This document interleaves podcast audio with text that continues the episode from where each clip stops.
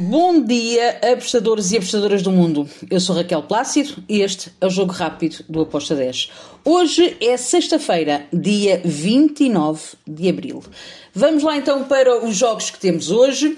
Temos Série B do Brasil, temos também Championship, La Liga, Ligue 1 de França, Ligue 1. Ligue 1 é um bocado um sacrilégio falar em francês, uh, falar de uma liga francesa em inglês. Uh, e depois temos também um, a Turquia. Bem, bora lá então começar pela Championship de Inglaterra. Queen's Park Rangers vai receber o Sheffield United. Então, o que é que eu espero para este jogo do Queen's Park contra uh, o Sheffield United? Eu espero um ambas marcam.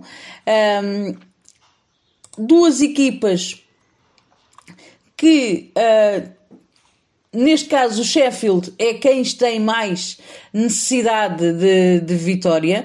Porquê? Porque está a ser pressionado pelo Middlesbrough ali uh, no acesso à qualificação para os playoffs para poder subir. Um, o Sheffield tem 69 pontos, o Middlesbrough tem 67 uh, e pode também pressionar e ver aqui uma troca de lugares. Depois temos o Queen's Park, que está a meio da tabela, não vai descer, também não vai subir. Um, e está tranquilo. Por isso eu espero aqui um jogo com golos para ambas as equipas. As duas equipas têm uma média de golos marcados e sofridos acima do 1,5. Um, nos últimos jogos do, do Queen's Park em casa, três bateram, ambas marcam. Do Shenfield fora também temos também três jogos com ambas marcam.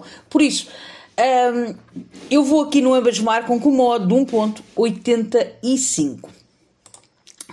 E, como eu falei, temos Série B do Brasil. Londrina contra o Vila Nova. Bem, espera-se que seja um jogo com poucos golos. O Londrina, nos últimos quatro jogos, marcou três golos, sofreu três. Temos o Vila Nova, que nos últimos quatro jogos também marcou só três golos um, e sofreu cinco. Se eu vejo o Londrina a vencer este jogo, Sim. Porém, uh, acredito que o Vila Nova também vai querer uh, fazer alguma coisa porque está naquela zona ali já na zona de despromoção e vai querer uh, também pontuar. Não me choca nada que este jogo saia empatado ou com o Londrina a vencer, mas aqui eu fui em over de golos, over de 1,5 com modo de 1,70. Porquê? Porque também acredito que pode ser um ambas marcam, como eu disse. Percebem? E agora, vamos para a Turquia. Vamos ter o Fenerbahçe que vai jogar contra o Gaziantep. Bem, Fenerbahçe em segundo lugar no campeonato. Uh, está a 9 pontos do primeiro lugar. Ainda faltam. Um, ainda faltam aqui algumas jornadas mais 4. É possível, ainda matematicamente, é possível uh, ser campeão. É muito difícil, mas é possível. Um, o Fenerbahçe para mim vai para este jogo para pressionar mais o primeiro lugar, sabendo que o Konyaspor está a um ponto também do segundo lugar. E a diferença entre o segundo e o terceiro lugar é uma. A qualificação para a, para, para a Conference League e a, a qualificação para a, Euro, para a Champions. Logo, aqui toda a gente quer estar entre os dois primeiros e não ir para terceiro lugar. Acredito que o Fenerbahçe vai vencer este jogo. Eu coloquei um handicap menos 1.25 para o Fenerbahçe, com uma odd de 1.80. O Gaziantep está cá embaixo. Um, acredito que não vai descer. Matematicamente também é possível que deixa, mas não acredito que deixa. Uh, vais ficar ali quase na zona de despromoção, mas sem descer de divisão. Depois temos também, ainda na Turquia, o Girunspor contra o Adana Demispor. Aqui eu fui em ambas marcam. Duas equipas que marcam bastante, sofrem também. Ambas marcam, posso-vos dizer que nos últimos 5 jogos só não bateu num jogo do Girespor em casa e do Adana uh, temos também uh, o Adana a marcar quase sempre, apesar de não haver muitos ambas marcam, é uma equipa que tenta sempre marcar e também sofre. Um, eu acredito que, estando o Adana a 5 pontos do Basek Shair, que é o quarto lugar que dá acesso à Conference League, vai tentar vencer este jogo uh, e pressionar o Basek Shair. Do outro lado, temos o, o Gironspor que tem que também pontuar para não ir para não descer de divisão. Logo, Mastuin elevado, uh, ambas marcam para mim com um odd de 1,75 com muito valor. Depois temos Ligue 1 de França.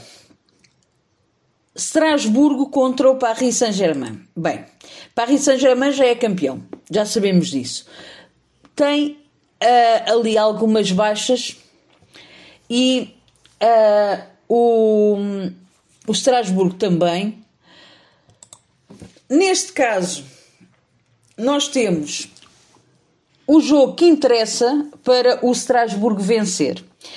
O Paris Saint-Germain já é campeão, já não aquece nem arrefece. O Strasbourg está a um ponto do Nice, uh, que está em quinto lugar e que tem a qualificação para a Conference League. Está a três pontos do Mónaco, que está em quarto lugar. Por isso, o Mastuino, para mim, é muito para o lado do Strasbourg.